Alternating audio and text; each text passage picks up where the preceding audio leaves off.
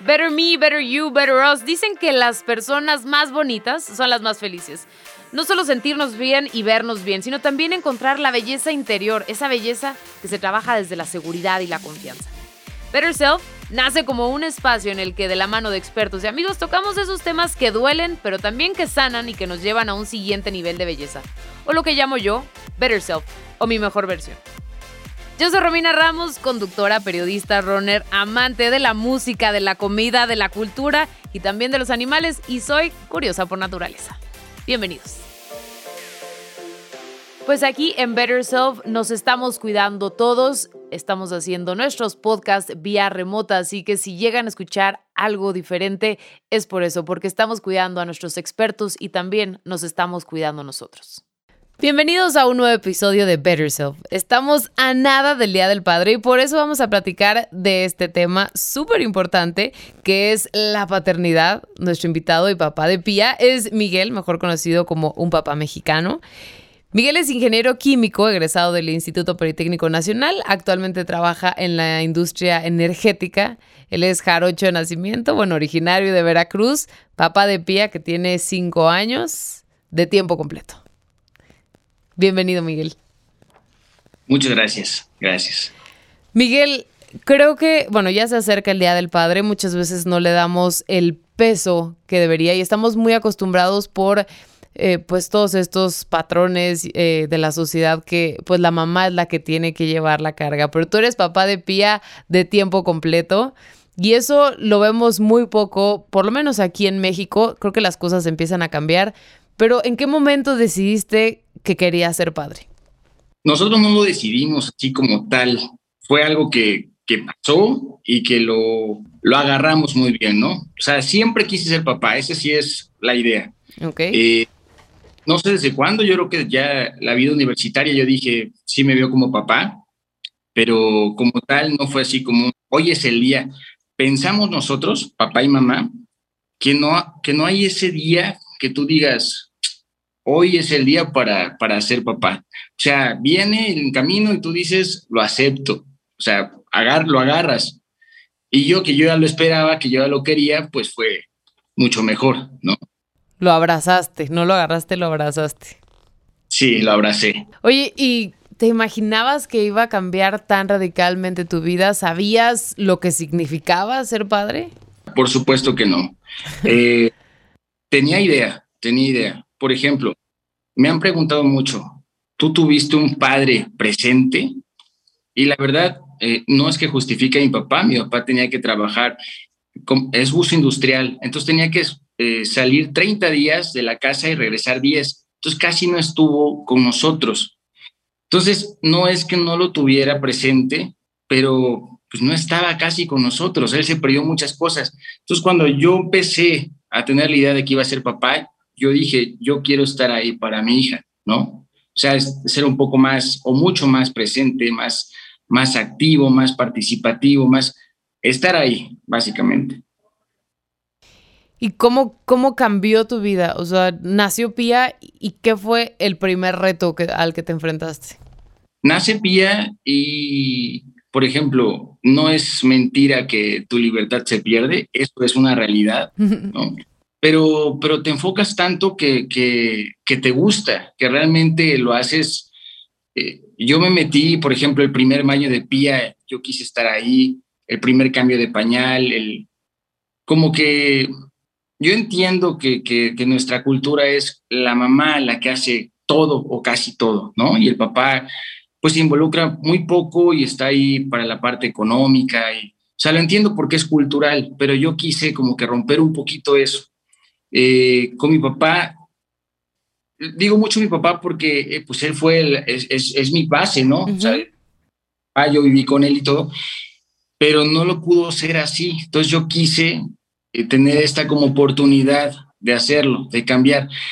¿Qué cambió en mí? Eh, mis tiempos, mi forma de pensar, yo antes decía, la verdad, o sea, no van a callar ese niño en el restaurante, está llorando y, y pues no, se escucha mucho, porque no, papá, tú dices, o sea, no, o sea, ya estás con tu hijo y eso te vale, ¿no? Lo que piensen los demás te vale o te debe de valer, tú estás ahí para tu hijo.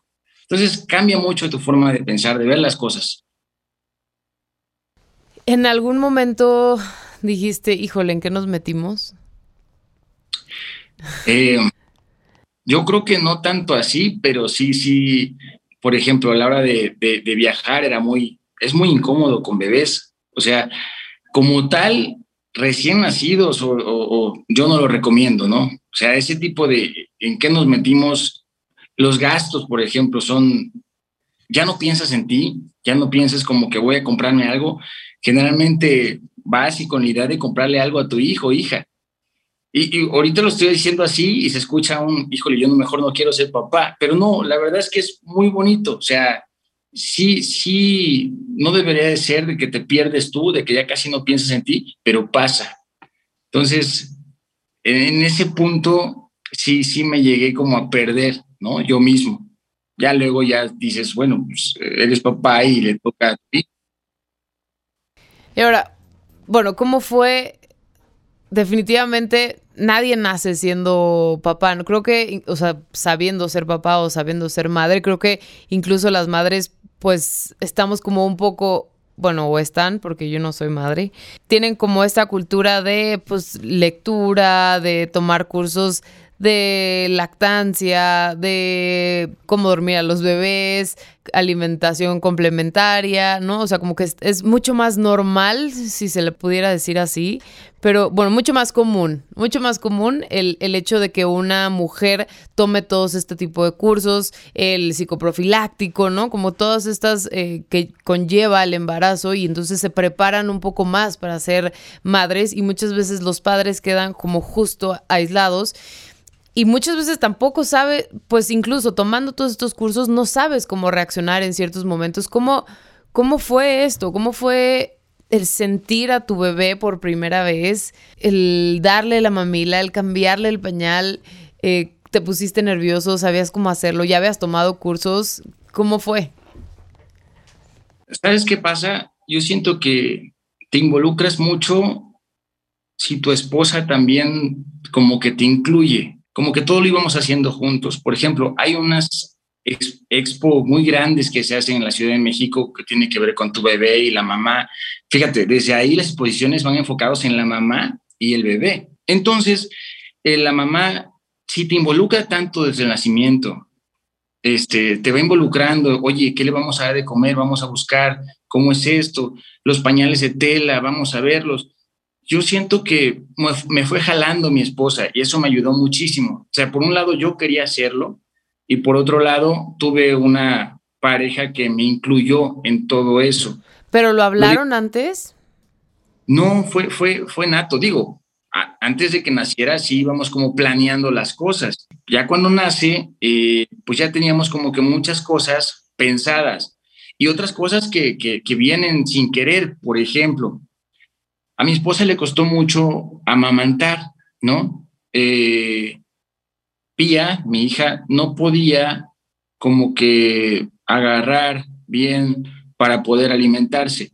Entonces fuimos a una liga que se llama la Liga de la Leche y en un parque, y ahí lo vimos en internet, fuimos los dos, porque decían que obviamente que pues el papá también tenía que estar como que al pendiente para poder ayudarla, a lo mejor pues él, no amamanta, ¿no? No amamantamos nosotros, pero estamos ahí para cualquier cosa que haga falta.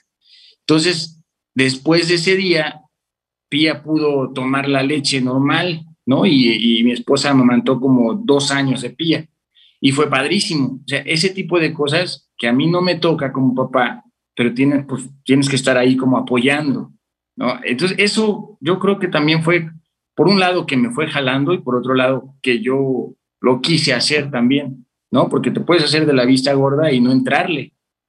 Entonces me decía, este, eh, ya te toca a ti el cambio de pañal. No, pues sí, agarraba y la cambiaba. Uno de los retos que yo tuve es pensar, era niña, o sea, yo, yo no tenía como que, era indistinto para mí tener un hijo o una hija. O sea, los dos era como padrísimo, lo que, lo que fuera, porque era el primero y hasta ahorita la única. Pero siendo niña, los cuidados de una niña, pues para mí era como otro reto más. O sea, un, niño, pues se orina y limpias y todo, pero una niña no sabía cómo limpiarle sus partecitas, o sea, todo eso eh, era un reto para mí y que mi esposa me fue ayudando, ¿no? No sé. Y por ejemplo, ¿qué fue, qué sentiste en el momento que viste a tu hija? ¿Qué sentiste cuando por primera vez la cargaste? La primera vez que te vomitó. Mira, realmente no llegas como a tener asco, de, digo asco, de los olores, de las cosas que ves, de, que te vomite, pues, te limpias y ya. Eh, yo entré al parto, eh, afortunadamente tuve la oportunidad de entrar al parto. Siempre lo digo cuando me preguntan, no es algo bonito el parto, no es nada bonito, pero no me arrepiento de haber entrado. O sea, qué bueno que entré, que la vi, cómo nació, eh, escucharla llorar la primera vez, ¿no? Nació toda rosadita, hinchada. No sé, era una sensación de decir, esos cachetes son míos. no sé, yo, eh, yo me fui con la, bueno, vi que mi esposa estuviera bien, se quedó obviamente, fue parto natural, y a mí me dicen, ven para que nos des unos datos. Entonces yo me fui con la enfermera y con, con Pía. Entonces me tocó a mí estar ahí, digamos, en el primer baño, la primera eh, limpieza, le dan como un tipo de, pues no de fórmula, pero algo le dan cuando está ahí en el punero y me tocó estar ahí pues observándola, viéndola. Yo no la quería agarrar, por supuesto, era como un, no la quería agarrar porque pensaba, nunca he cargado a, alguien recién nacido, ¿no? La voy a lastimar. Entonces me ayudaron en, ponérmela, en... Fue, fue, fue mágico. Y ya luego ya llevarla con la mamá que la conociera, ¿no? ¿Y te has enfrentado o cuáles son estos prejuicios y tabús de los que ya habíamos hablado de la sociedad mexicana, pero a cuáles te has enfrentado tú cara a cara? Pues mira, siendo de, de Veracruz, Nací en el puerto, pero soy de una villa que se llama Paso de Ovejas, un lugar más chiquito todavía. Con esto te quiero decir que la gente todavía es cerrada, ¿no? Eh, su forma de pensar. Entonces, por ejemplo, a mi papá no le gusta el color rosa, ¿no?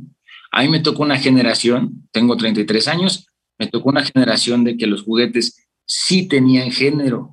Entonces, entonces era muy marcado el comercial del juguete para niño y el que era para niña, no había casi para, para mixtos, salvo los juguetes estos de juegos de mesa. Entonces, el que tú agarrara y dijeras, voy a jugar con mi prima a la casita, mi papá era así de, ¿cómo es posible? No, no, no, no, no, ven, vamos a agarrar tu carro del control remoto. Y, o sea, sí me tocó mucho eso. Yo con Pía, yo siento que los niños en ese aspecto lo tenemos un poquito más complicado porque la niña desde que nace y todo, los colores no tiene un problema, o sea, problema ninguno, ¿no? Que no los debería tener el niño, pero muchas veces sí todavía los tiene. Entonces el niño solamente puede agarrar el, el color verde, el azul, el negro. El amarillo es un poquito complicado, pero el rosa ni se te ocurra, ¿no? Porque e, esa, esa, esa, esa cultura, esa, esa forma de pensar, no sé si, y no lo creo solamente en México, pero está muy mal, pero la tenemos muy arraigada. Entonces me costó mucho eh, lidiar con todo eso. Sí, en mi niñez, ya luego, yo soy de los que me ponía este tipo de playeras, bueno, no las puedes ver, pero eh, con flores. es, una, es una camisa rosa, como, sí, como rosa mamey, ¿no? Con aguacates gigantes. Sí. Perfecto, pero este tipo de, coloridos, de estampados, de, no, era casi imposible que yo me pusiera cuando yo era entre niño y adolescente, ¿no? Puberto. ¿Por qué? Porque más que la gente de fuera, en tu propia familia te llegan como a juzgar. O por ejemplo, mi abuelo se cruzaba de piernas y mi papá decía, jamás te cruces de pierna como tu abuelo, porque eso no está bien. No te puedes poner una mano en la cintura porque pues está mal, porque la mano en la cintura es para mujeres. O sea, ese tipo de cosas siento que, que sí las viví y que no quiero, desde un principio lo tuve como bien claro con Pía, no quiero que tenga ese tipo de, de, problemas. Si Pía quiere usar una playera, te digo que casi en los colores no hay tanto problema con las niñas, pero una playera que, que sea negra y que sea así como de más Batman. exacto, adelante, un superhéroe, Batman. Por ejemplo, si, si Pia quiere usar, ya ha pasado, eh, carritos y pues adelante, no pasa absolutamente nada, porque ellos obviamente está muy trillado, pero ellos, ellos no vienen con malicia, pues la malicia lo ponemos nosotros, ¿no? ¿Y en qué momento te diste cuenta que tú traías arraigado todas estas costumbres, todos estos eh, prejuicios que tenemos en la sociedad mexicana? ¿Y en qué momento decides, pues lo voy a llamar así, de construirte, ¿no? Porque tú no lo aceptas y tú dices, yo no quiero esto y no le quiero enseñar ni transmitir esto a mi hija. Supongo que lo hablaron en pareja o algo pasó. Sí, sí, sí pasó. Eh, justo cuando nace Pía, a mí me invitan a formar parte de un grupo de Instagram de papás llamados Pais No Insta en Brasil y yo era el único extranjero. Hablo portugués, me gusta mucho. Desde ahí había como fácil unos seis escritores brasileños y me empezaron a mandar sus libros y muchos de sus libros comenzaron a, abrirme mucho la, la, mente porque, porque hablaba de esto, ¿no? De cero prejuicios, de no de, de, guerra de géneros, te abría mucho, o sea, te, justo te reconstruía, porque sí tenía yo arraigado todo eso. Era claro que yo no lo quería hacer, pero no sabía cómo no hacerlo, ¿no? No es tan fácil, con eso años. Entonces, yo tengo una relación excelente con mi papá, pero la relación se volvió mucho mejor cuando yo me salí de casa a los 18 años y me vine a estudiar a la Ciudad de México, eh, a LESIC, Ingeniería Química. Entonces, esa, esa idea que tienes me costó mucho, pero estos libros que me mandaron, que me regalaron estos cuates, me ayudó mucho. Por ahí los tengo, luego, luego te digo cuáles son. Están en portugués, obviamente. Pero, o sea, cualquier libro, cualquier tema de, de, este tipo, que también en español los hay, eh, le sirven mucho. A mí, por ejemplo, eh, me, me abrió mucho la, la, la, mente. Y te digo, el tener a una esposa que te ayuda mucho con estos temas también te, te, facilita todo. ¿no? Cuando empezamos a hablar, decías una mujer que me involucró en todo el proceso. Hay hombres que no lo ven como involucrarse, lo ven como estoy ayudando a mi mujer a tal, ¿no? Estoy ayudándola a hacer tal o a limpiar las mamilas. No lo ven como paternidad. Creo que de cierta manera ven el ayudar cuando realmente no es ayudar, es que tú estás siendo padre y es también tu responsabilidad y es tu hija o hijo y te tienes que involucrar en la crianza, en el cuidado, en la limpieza, en cómo responder ciertas preguntas cuando van creciendo. Me gusta que utilices ese término de involucrarte. ¿En qué momento te das cuenta que toda tu vida cambió desde el momento que nace o, en qué momento dices, ay, ya no quiero ir al fútbol con mis amigos, quiero quedarme con mi hija y cuidarla y quedármele viendo aunque esté dormida? Yo creo que, te lo voy a decir así, una mujer se prepara desde que siente el producto en su pancita. ¿Por qué? Porque lo está sintiendo, va sintiendo las pataditas y se va como preparando, no sé, no sé cómo explicarlo, pero un papá no lo siente. Un papá se da cuenta de, todo lo que ya viene en camino en el momento en que la ves, en el momento en que la tocas, que, que, ya, que ya, que nace. Entonces, eso me pasó a mí. Por más que me quise preparar al momento de que me enteré que iba a ser papá, y todo el tiempo como que tú te vas como haciendo la idea, pero al final no te preparas. O sea, no, no tienes idea de todo lo que viene en camino. Todo esto le ayuda a la mujer, yo siento, a, a prepararse, a saber que, o sea, el instinto materno está muy cañón, muy cañón. Y entonces el papá solamente hasta que la ve. Eso, eso nos pasó a, a, nosotros. Cuando nació, de ahí en adelante, como que fue una revolución. O sea, te das cuenta de todo lo que viene en camino y, y todo lo que te falta. Y por ejemplo, a mí me pasó mucho que no sé también si sea cultural, pero muchas veces como que la misma mamá, la misma mujer, al saber que, nosotros somos un poco tontos para lo de los bebés, muchas veces como que no te involucran o no te o, te apartan, pues, o sea, muchas veces no es como echar culpas, pero desde un principio como que te dicen, híjole, esto lo vamos a hacer nosotros, eh, la mamá y la mamá de la mamá, ¿no? Entonces, eh, eh, baño, no, pues yo les voy a enseñar porque yo lo sé hacer y papá, mejor ponte ahí a ver, ¿no? Y el primer cambio de pañal, no, pues este, tampoco lo has hecho tú nunca y esto ya lo, hemos hablado también entre grupos de papás y mamás y muchas veces están de acuerdo en que, en que esto pasa. Obviamente también hay papás que aprovechan esto y dicen, pues entonces yo no le voy a entrar, ¿no? Yo, yo mejor de lejitos. Pero... Sí, si me están deslindando de la responsabilidad. Exactamente. Pasa mucho. Creo que me pasó a mí pero yo no me abrí, o sea, yo dije, bueno, este, yo no lo sé hacer, pero quiero aprender, ¿no? Y, enséñenme o déjenmelo, van a ver que yo también voy a poder. Por ejemplo, con estos pañales de tela que usamos, la verdad es que nos gusta mucho, ¿no? Pensar en lo de la ecología y todo esto, pero también no está tan fácil. O sea, el, ponerlos, el, el lavarlos, el, e, es, más rollo, también más complicado. No nos arrepentimos, los usó todo un año, pero sí fue complicado, ¿no? Y ahí aprendimos los dos, no sabíamos nada. Y por ejemplo, ¿cómo llegaron a justo a dividir estas responsabilidades? ¿Quién hacía qué? O sea, bueno, ella claramente ya nos comentabas que pues ella amamantó a Pía durante dos años y a ti te tocaban otras responsabilidades, pero ¿las platicaron o simplemente fue como yo las hago, ¿Tú estabas dispuesto?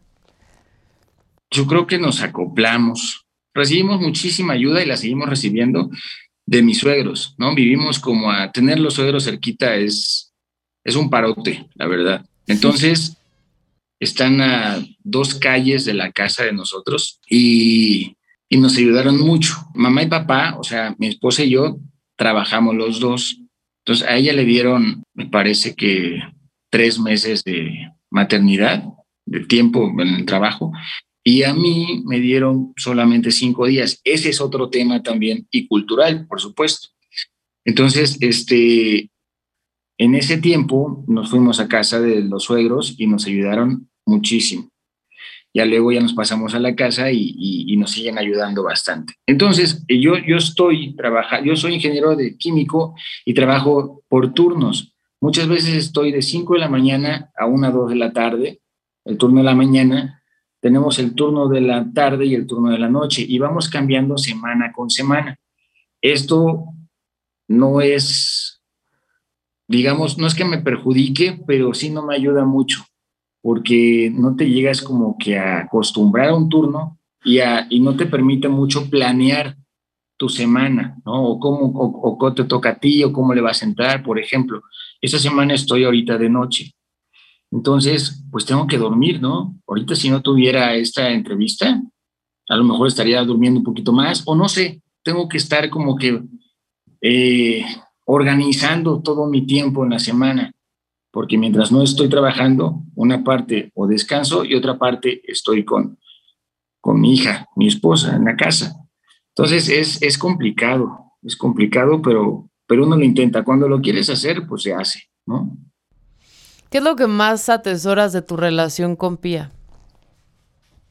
Cuando yo llego a la casa y, siento que muchas veces como que me está esperando ¿no? para, para jugar, para, para estar tiempo conmigo. Por ejemplo, acabamos de comprar una tortuga de mascota y ella la quiso, ¿no? Yo, yo conocí a las, a las tortugas como de una manera peligrosa porque las, las íbamos al río en Veracruz y las atrapábamos y, nos mordían y es una mordida muy, muy, muy dolorosa.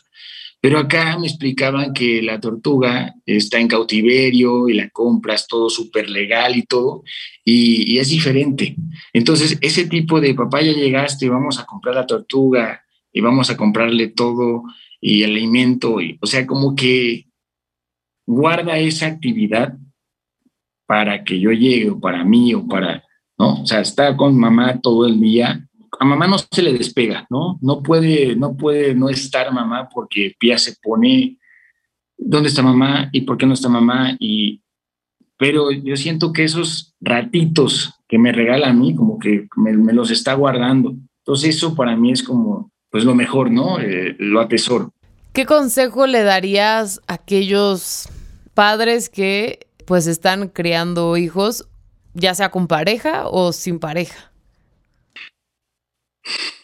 Pues le diría, sé el papá que te hubiera gustado a ti tener, ¿no? Y que no te importe lo que te digan si tú decides algo, que no te importe ese tipo de, de, de cuando te dicen algo, ¿no? De, de, chismes, cuando te dan como un consejo sin que tú lo pidas, e, eso la verdad es muy, muy incómodo y te afecta mucho. Me pasó a mí, pues. Entonces, que no lo hagan, que si ellos como pareja o, o si no está en pareja decide hacer algo, que lo haga sin pensar en los demás. O sea, porque es, todo lo que haga, generalmente va a ser lo mejor para su hijo. ¿no? Ya si necesita apoyo algo, que lo pida sin pena y no, no se nace aprendiendo, lo vamos a aprender todo en el camino. Pero, pues que lo haga. A lo mejor los papás como tal, el papá, no lo traemos tan nato. Tenemos como que ponerle un poquito más de ganas. Pero aún así lo tenemos, o sea, es, es parte de nosotros, nada más que, que, lo dejen, que, que lo saquen, que, que sin pena, eh, eso de, cargarlo, de jugar con él, de reírte con tus hijos, de ir a un restaurante y, jugar y que te estén viendo los demás, no pasa absolutamente nada. O sea, que, que, se, que se liberen de ese tipo de, de prejuicios, ¿no? Además de papá, además de ingeniero químico, eres influencer. ¿Cómo equilibras esta parte y además el tiempo con tu hija y de pareja? Cuando yo empecé con la cuenta, eh, fue como, y lo sigo haciendo, fue como para poner un poquito mi día a día, para que vean que si yo puedo, siendo un, pues un profesionista que no tiene nada que ver con el tema, por ejemplo, un pediatra, saben un, mucho más de los cuidados de un niño, ¿no? Yo siendo ingeniero químico no tengo nada que ver con, con el tema, pero dije, si yo puedo, pues todos los demás también pueden. Entonces es un poquito como de que vean los demás que, que si un papá mexicano, ¿por qué papá mexicano? Por, por, el, por el machismo que tenemos aquí en México, ¿no? Entonces yo dije, voy a tratar de hacer todo lo contrario que puede ser un papá mexicano. Hablando, no sé, en, en generaciones pasadas, siento que en esta generación ya estamos como que o me gusta pensar eso, estamos revolucionando ese tipo de, esa parte de la paternidad. Entonces, la palabra influencer no me encanta, no me considero, pero me gusta mucho el que se acerquen y me digan, oye, ¿cómo lo hiciste?